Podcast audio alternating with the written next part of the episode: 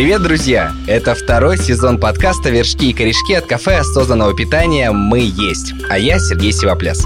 Вместе с вами мы будем разбираться в пищевом поведении, альтернативном белке, велнесе, алкоголе, да и не только. В общем, будем говорить о том, как быть здоровым, счастливым и при этом продолжать есть вкусно и с удовольствием. Еще раз убедимся в нашем любимом высказывании «Мы то, что мы едим». Сегодня поговорим на актуальную тему для многих из нас – гастрономические предпочтения, интуитивное питание и наши пищевые привычки. Узнаем, существуют ли те, кто могут есть только солнечную энергию и воздух, а еще копнем в знакомые многим из нас альтернативные способы питания. Разбираться во всем этом я буду вместе с психотерапевтом, клиническим психологом и экспертом в области расстройств пищевого поведения Светланой Бронниковой. Светлана, здравствуйте! Здравствуйте. Хочется немножко сначала поговорить о вас как о специалисте, и вот хотелось бы задать вопрос, почему вы выбрали и решили именно заниматься расстройствами пищевого поведения, ну, как, как базовым таким мощным профилем своим? Я должна сказать, что это произошло достаточно случайно. Я склонна видеть в этом руку проведения. Я никогда не планировала заниматься расстройством пищевого поведения. Более того, на протяжении первой половины своей профессиональной практики, своего профессионального опыта, я даже скорее избегала этих расстройств, потому что считала себя недостаточно компетентной и недостаточно заинтересованной в том, чтобы заниматься их лечением. Таких пациентов всегда перенаправляла куда-то еще. Потом в какой-то момент я получила приглашение, которое меня подкупило работать в центре, в клинике лечения расстройств пищевого поведения, где мне очень понравилась молодая команда. И там было очень много свободы, там было очень много возможностей выбирать модели лечения, принимать участие в их формировании, и я решила попробовать. И когда я начала, оторваться уже было невозможно, потому что оказалось, что взаимоотношения человека с едой фактически описывают весь спектр его взаимоотношений с миром. И это настолько завораживающе, что я вот, видите, столько лет уже не могу прийти в себя и продолжаю заниматься этим достаточно упорно. Представим, что я какие-то сигналы в себе увидел, расстройств пищевого поведения, но вот я не понимаю, куда с этим идти. То есть, понятно, сейчас я знаю вас, благодаря этому подкасту, да, я бы условно, гипотетически написал бы вам в директ, сказал, помогите, к вам, не к вам идти, кому-то еще, коллег посоветуйте. Но вот человек, который, ну, грубо говоря, с улицы, что называется, имеет проблему, куда ему идти, к кому обращаться, там, что гуглить? Одна из проблем глобальных наших российских в отношении расстройств пищевого поведения заключается в огромной недостаточности специалистов для работы с такими расстройствами. При этом, как часто бывает, сейчас видимость этих расстройств стала больше. Не только вы меня приглашаете, я постоянно участвую в записи подкастов, передач, даю интервью. И все это время мы не говорим ни о чем ином, кроме как о расстройствах пищевого поведения. Эти люди стали видимыми, их стало как будто бы больше, хотя я не думаю, что их количество изменилось, мы просто стали их замечать. И все больше специалистов заявляют, что они могут работать с расстройством пищевого поведения, но это не совсем так. Потому что психотерапия расстройств пищевого поведения требует достаточно масштабного глобального обучения. И от квалификации специалистов зависит не только здоровье, но иногда и жизнь самого пациента, поскольку это самые смертельные из существующих расстройств. Поэтому, если вы серьезно озабочены своим здоровьем в этой области или здоровьем своих близких, потому что часто бывает, что обращаются родители, родственники, старшие сестры, партнеры, то в первую очередь вы можете обратиться в несколько мест, где это делают профессионально. Существует стационар, который называется Центр изучения расстройств пищевого поведения в городе Москве на Полесском проезде. Там работают мои коллеги, которые уже на протяжении шести лет буквально вытаскивают с того света людей, у которых тяжелые, запущенные формы расстройств пищевого поведения. Есть отделение в э, Алексеевской больнице, которое называется клиника лечения расстройств пищевого поведения, где по страховке медицинской, по полису страховому можно получить помощь, если ты живешь в городе Москве. Для детей и подростков сейчас открыто отделение в психиатрическом центре имени Грунь Сухаревой. Это бывшая шестая детская психиатрическая больница. И в амбулаторном режиме работает основанный мной Центр интуитивного питания и психотерапии РПП «Интуит». Мы работаем с менее тяжелыми кейсами, которые не требуют госпитализации. Для тех случаев, когда люди могут продолжать функционировать, могут продолжать учиться, ходить на работу, но при этом им нужна непосредственная помощь в этой области. Есть какое-то количество честно практикующих специалистов, которые в том числе принимают онлайн. Но здесь нужно очень серьезно взвесить, позволяет ли степень тяжести вашего расстройства прибегать к такому удаленному лечению. Все-таки РПП – это тяжелые расстройства, и для большинства случаев требуется командная работа, требуется участие нескольких специалистов. Во всех перечисленных мной центрах и клиниках с пациентом работает команда. Это и диетологи, и врачи-психиатры, и психологи, которые осуществляют психотерапевтическую поддержку, объединяющиеся вокруг семьи или вокруг взрослого пациента в такую вот поддерживающую бригаду. Тема, да, сложная. Хочется немножко чуть позитив перейти. Наш подкаст называется «Вершки и корешки», и мы, соответственно, сначала говорим о вершках, то есть о мифах, байках, каких-то легендах, даже мемах, посвященных теме нашего эпизода, а затем уже более фундаментальных вещах в наших корешках. Начну с вершков. Э, я буду вам зачитывать э, какую-то ироничную формулировку, которая сформирована общественным мнением, и задавать из нее вопрос. Поэтому будьте готовы. Начнем? Окей. Okay. Придумали к психологам ходить. Хочешь есть – поешь. Хочешь булочку – побегай. Хочешь похудеть – посиди на кремлевской диете, ну или съешь яблоко. Вот такой вершок, и из него у меня вопрос. Вы немало времени, опять же, посвятили вопросу интуитивного питания, у вас есть книга об этом. И правильно ли я понимаю, что интуитивное питание как раз вещь о том, чтобы чувствовать себя и понимать на каком-то физическом уровне и психологическом, что тебе нужно. То есть не хочешь есть, не ешь, хочешь есть, поешь. Правильно ли я это понимаю или все гораздо-гораздо сложнее? И да, и нет.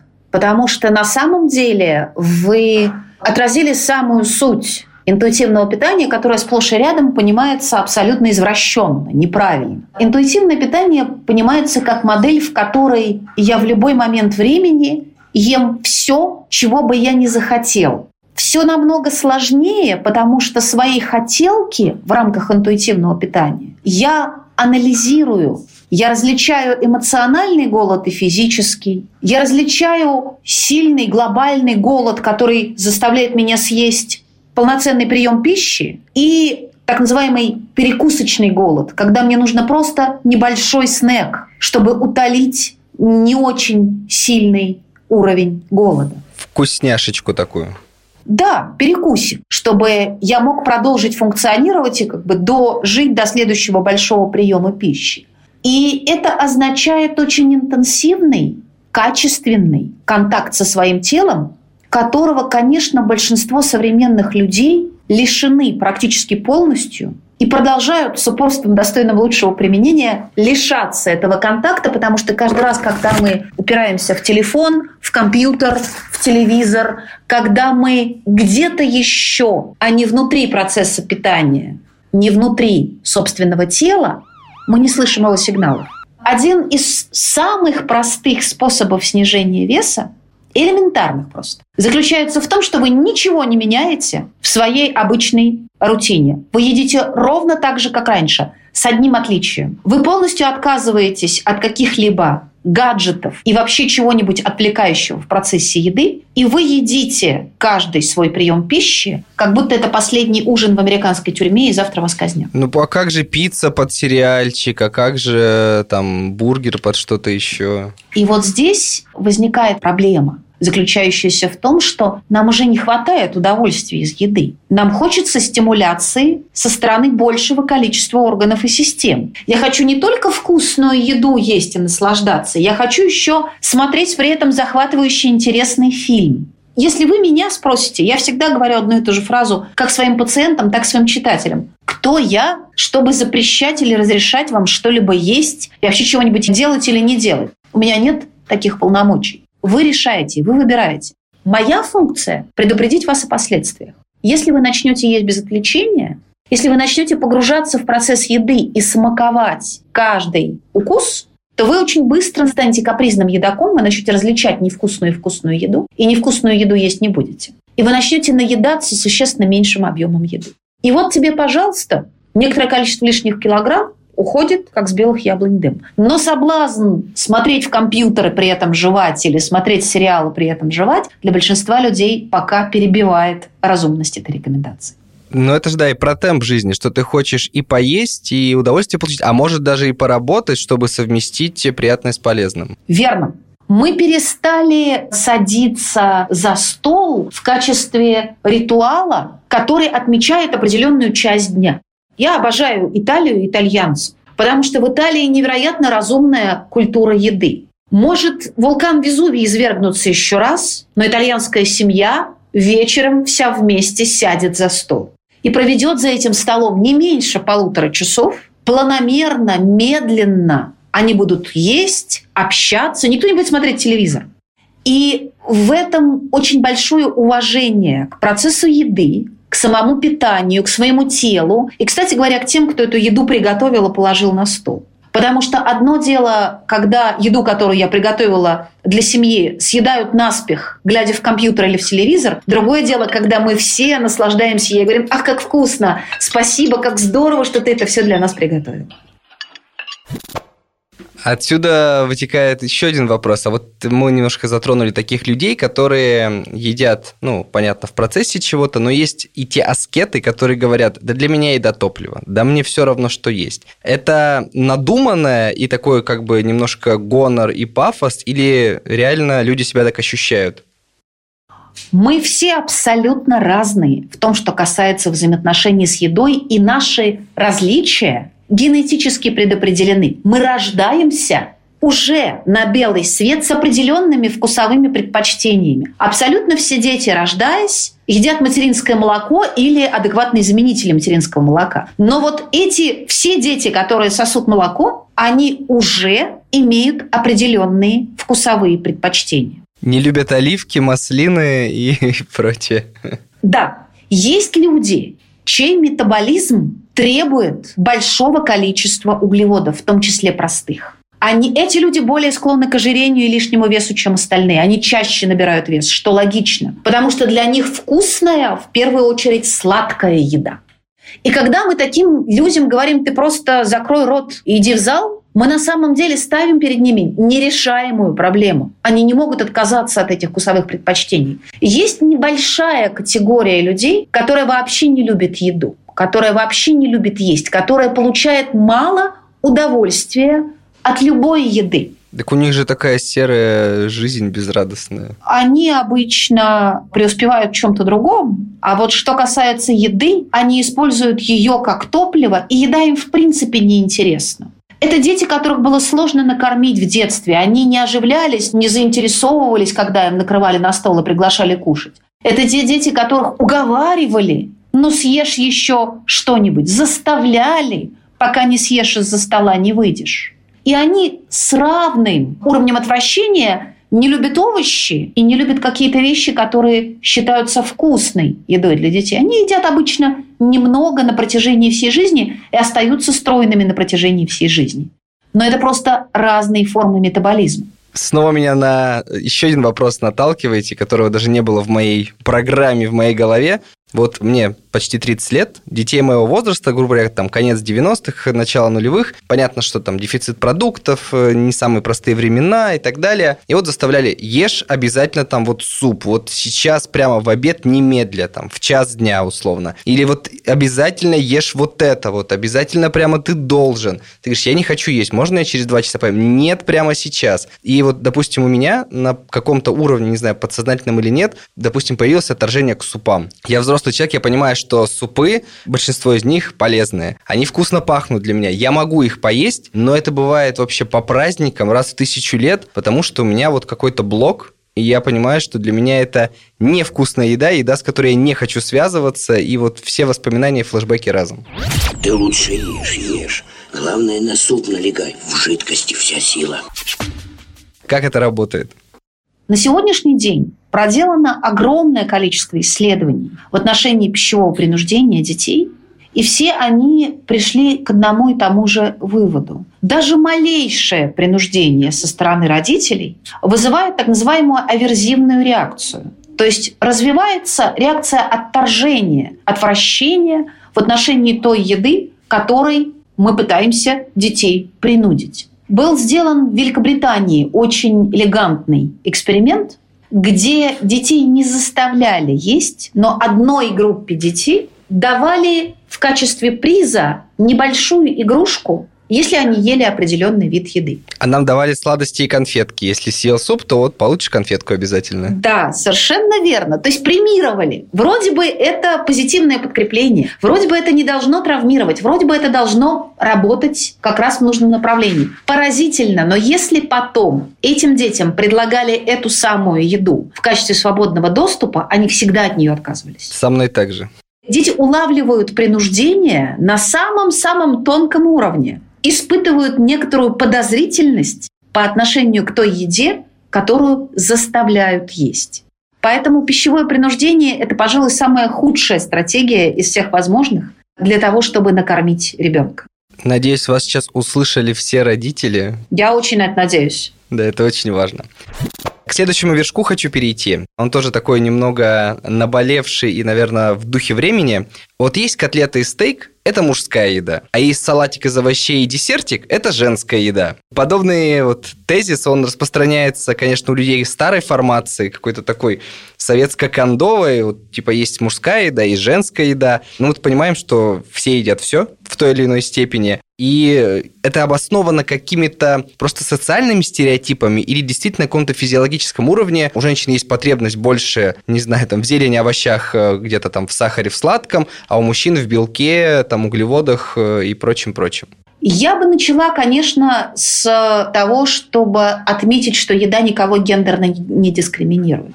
И женщин, которые любят стейки, также много, как мужчин, которые любят зелень. И десертики. И сладенькое, да. Но определенные различия все-таки есть. Мы не должны забывать, что мужчины и женщины разные на гормональном уровне. И что жировая ткань не настолько необходима в мужском организме, как она необходима в женском. В женском организме жировая ткань несет гормональную функцию, и без определенного количества жира репродуктивная система женщины перестает работать. Женщина не может забеременеть, если она слишком истощена. С мужчиной таких вещей, естественно, не происходит. Именно поэтому, активно занимаясь спортом, женщина, теряя жировую ткань и наращивая мышечную ткань, может выйти в состояние очень неблагополучное с медицинской точки зрения, а с мужчинами это происходит гораздо реже. Поэтому потребность женщин в несколько большем количестве углеводов и жиров, она встречается часто, хотя не стопроцентно гарантированно, и это, в принципе, объяснимо. Но, тем не менее, конечно, делить еду на мужскую, женскую и детскую – это какая-то очень странная история, потому что вкусовые предпочтения, о которых я уже говорила раньше, они врожденные, и они мало завязаны на гендер они завязаны на ту форму метаболизма, с которой человек рождается. А про детскую, а как же вот эта история с детским меню, когда там всегда есть картошечка фри, сосисочки и макароны? Ну, мы же понимаем с вами, что детское меню в кафе – это не то меню, которое полезно или вкусно для детей, что это то меню, которое ребенок гарантированно съест.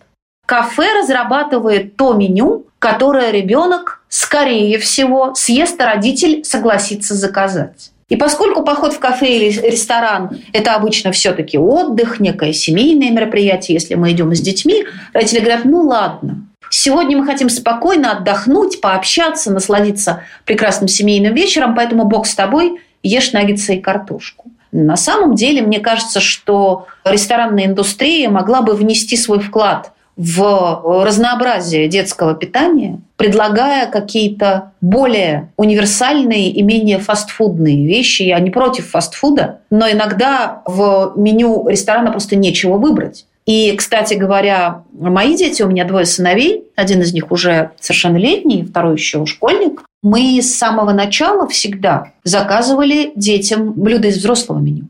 Потому что просто в детском меню чаще всего нечего есть. Один из моментов, который меня очень печалит, это то, что мало того, что в детском меню ориентированная на фастфуд еда, это полбеды. Чаще всего это не приготовленные в ресторане блюда, а это замороженные полуфабрикаты, которые быстро-быстро приготовлены. То есть я пришла в ресторан со своей семьей, и я кормлю там ребенка полуфабрикатами. Если бы это были наггетсы, приготовленные с любовью на кухне из свежей курочки, да почему нет?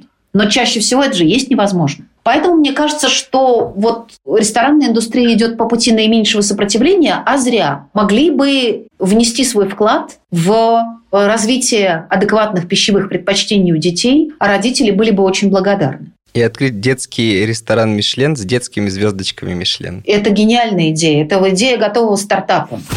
Никому не говорите, вырежем это, я потом использую, заработаю на этом денег.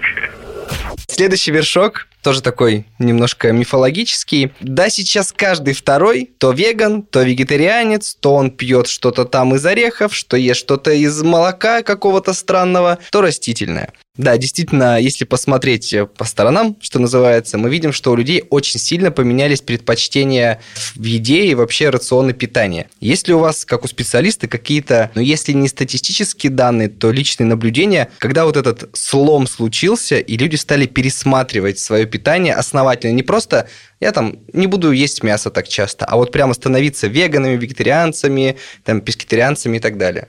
Ну, давайте вернемся к истории. Если мы с вами оглянемся на новейшую мировую историю, то мы поймем, что до конца 50-х годов прошлого века проблема недоедания, проблема дефицита пищевых ресурсов существовала практически в большинстве так называемых развитых капиталистических стран. И как мы знаем, в бывшем СССР, в странах Содружества и в Российской Федерации она существовала гораздо дольше, до начала 2000-х.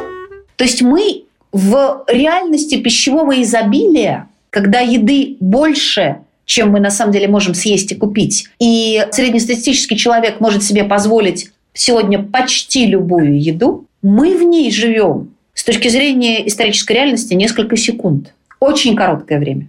Таким образом, реальность пищевого изобилия появилась совсем недавно. И как только она появилась, нам с ней что-то стало нужно делать. Нам нужно было как-то осваиваться в этой реальности. Не только нам, но и мировой пищевой индустрии, диетической индустрии, фитнес-индустрии. Еды стало очень много, она стала очень разнообразной. Люди могут себе позволить купить огромный выбор разных продуктов, в том числе экзотических из других стран, блюд из других стран, продуктов из других стран.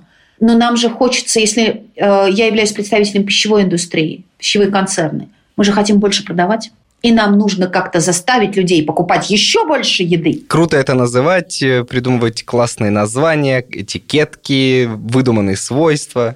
Привлекательность, да. И тут мы с вами, потребители, оказываемся жертвами комбинированных усилий со стороны диетической и фитнес-индустрии, которая постоянно заставляет нас есть меньше и себя ограничивать, чтобы продавать нам свои услуги. И пищевых концернов, которые хотят нас заставить, если не есть, то хотя бы покупать больше. Потому что как только в мозг людей начала внедряться идея о том, что есть надо меньше, появилась проблема морбидного ожирения, которой не было до этого. И появилась проблема постоянных и системных перееданий у большого количества людей. Потому что ограничения приводят к перееданию. И вот теперь, если вы придете в любой супермаркет крупный, то вы обязательно увидите три группы продуктов.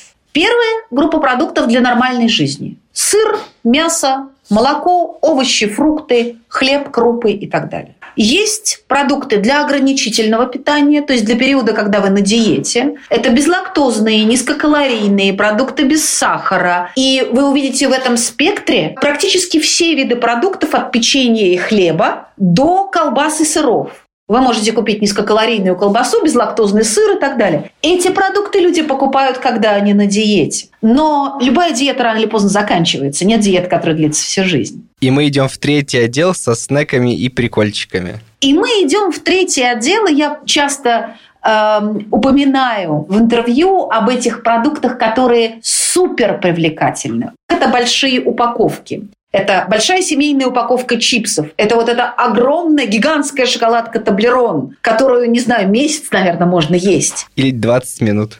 Но я после диеты покупаю и съедаю ее за один присест всю. Это продукты с суперкалорийные, суперпривлекательными названиями, например, мороженое Baskin Robbins с тройным шоколадом. Бог его знает, что такое тройной шоколад. Я знаю только шоколад и не шоколад, но я думаю, что три шоколада – это вкуснее, чем один, и я не ел шоколад полтора месяца, я отказывал себе в этом. И я покупаю это супер вкусное, как мне кажется, мороженое, и к нему еще упаковку пирожных и так далее. Поэтому фактически нам сегодня продаются обычные продукты, продукты для диетического периода и продукты для переедания. Таким образом, мы пасемся во всех трех отделах, покупая все больше.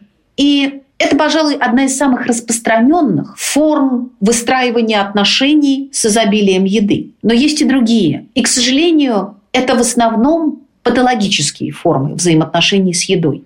Мне страшно, меня пугает пищевое изобилие, меня пугает, что продуктов все больше, выбора все больше, качество продуктов не ах, как мы знаем оно все время снижается, потому что это не прекрасные фермерские продукты из каких-то экологически чистых участков. Это рыба, нафаршированная гормонами, птица, нафаршированная антибиотиками и так далее, овощи, нафаршированные пестицидами. И я пытаюсь как-то контролировать этот хаос, который меня атакует, плюс реклама, принуждение купить акции, купи два, получи третий бесплатно. И я начинаю отказывать себе в каких-то группах продуктов, потому что я боюсь, что они причинят мне вред. Если мы с вами посмотрим на ситуацию с тем же самым вегетарианством, которое было, существовало до начала 2000-х годов, то это в основном было так называемое этическое вегетарианство. Люди отказывались от мяса, потому что не хотели убивать животных.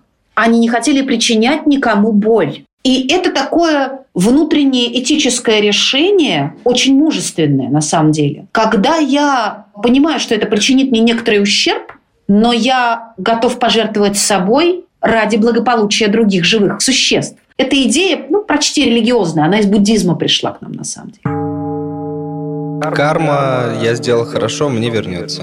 И это тоже. Сейчас этического вегетарианства и веганства стало очень мало. Сейчас в основном то, что я называю эстетическое вегетарианство. Я не ем мясо, потому что мясо делает плохо мне. Я не ем мясо, потому что я становлюсь здоровее и красивее, якобы. Это сомнительная концепция с точки зрения науки, потому что в современной реальности поддерживать нормальный уровень железа и некоторых других микроэлементов без мяса человеческому организму очень трудно. И, собственно, если я решаюсь на вегетарианство, уж тем более на веганизм, то это такая перманентная работа над своим питанием, когда мне нужно непрерывно восполнять те дефициты, которые возникают, потому что я отказываюсь от мяса, рыбы, птицы и других животных продуктов. Мяса, молока, яиц и так далее.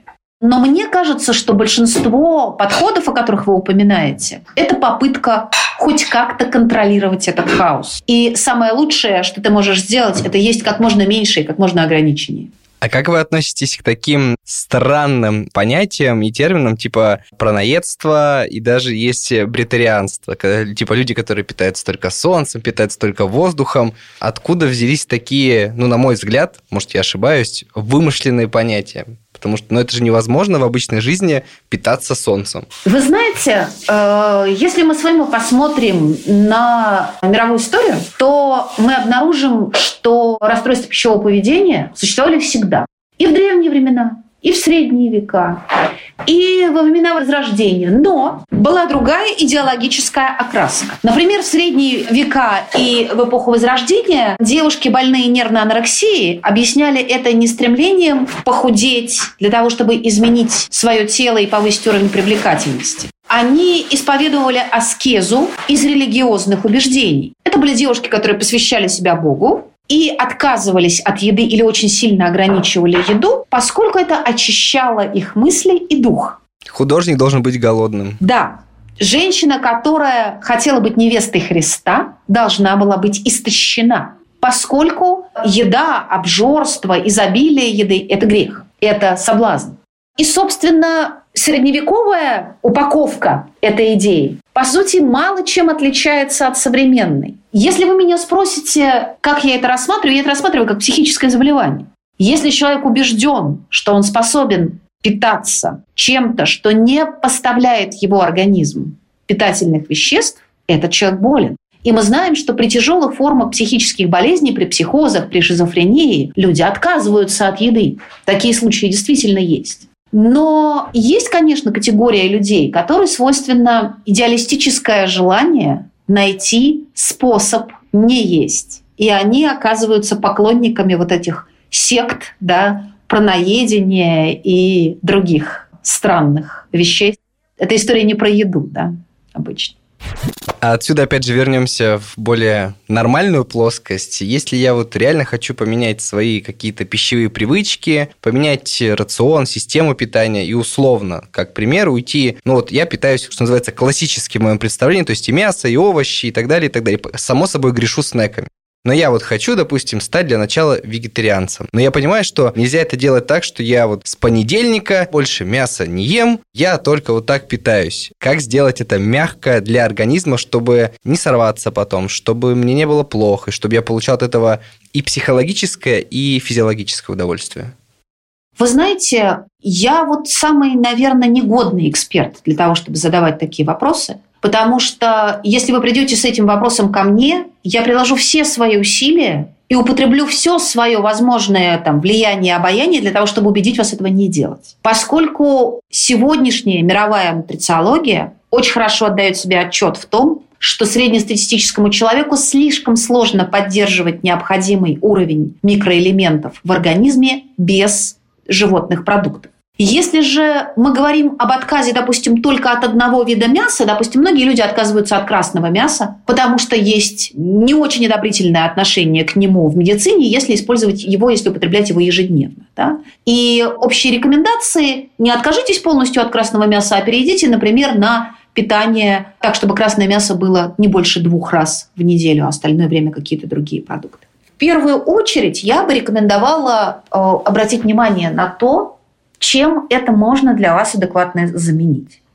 Если вы любите стейки, любите вкус красного мяса, то, конечно, перейти на стейки из тофу вам будет очень сложно. Есть еще другое соображение. Возможно, вы не только любите стейки, вам еще удобно готовить стейки, потому что их очень просто и быстро готовить. Несколько минут, и у тебя полноценное блюдо на столе. Порезал салатика, добавил какой-нибудь гарнир, и ты сытый, все сыты и все довольны. Удобство приготовления, цена и даже расстояние до магазина исследования показали, что они играют огромную роль в наших пищевых выборах. Поэтому если стейк, допустим, лежит в каждом магазине, как это вот в Голландии, где я живу, уже запакованный, уже приготовленный для обжарки. И все, что нужно, это открыть упаковочку и бросить его на раскаленную сковородочку. А, допустим, за хорошей вкусной курицей мне нужно ехать на рынок, который работает два раза в неделю. Эта замена будет сложной. То есть, когда вы заменяете один продукт на другой, учитывайте не только вкус,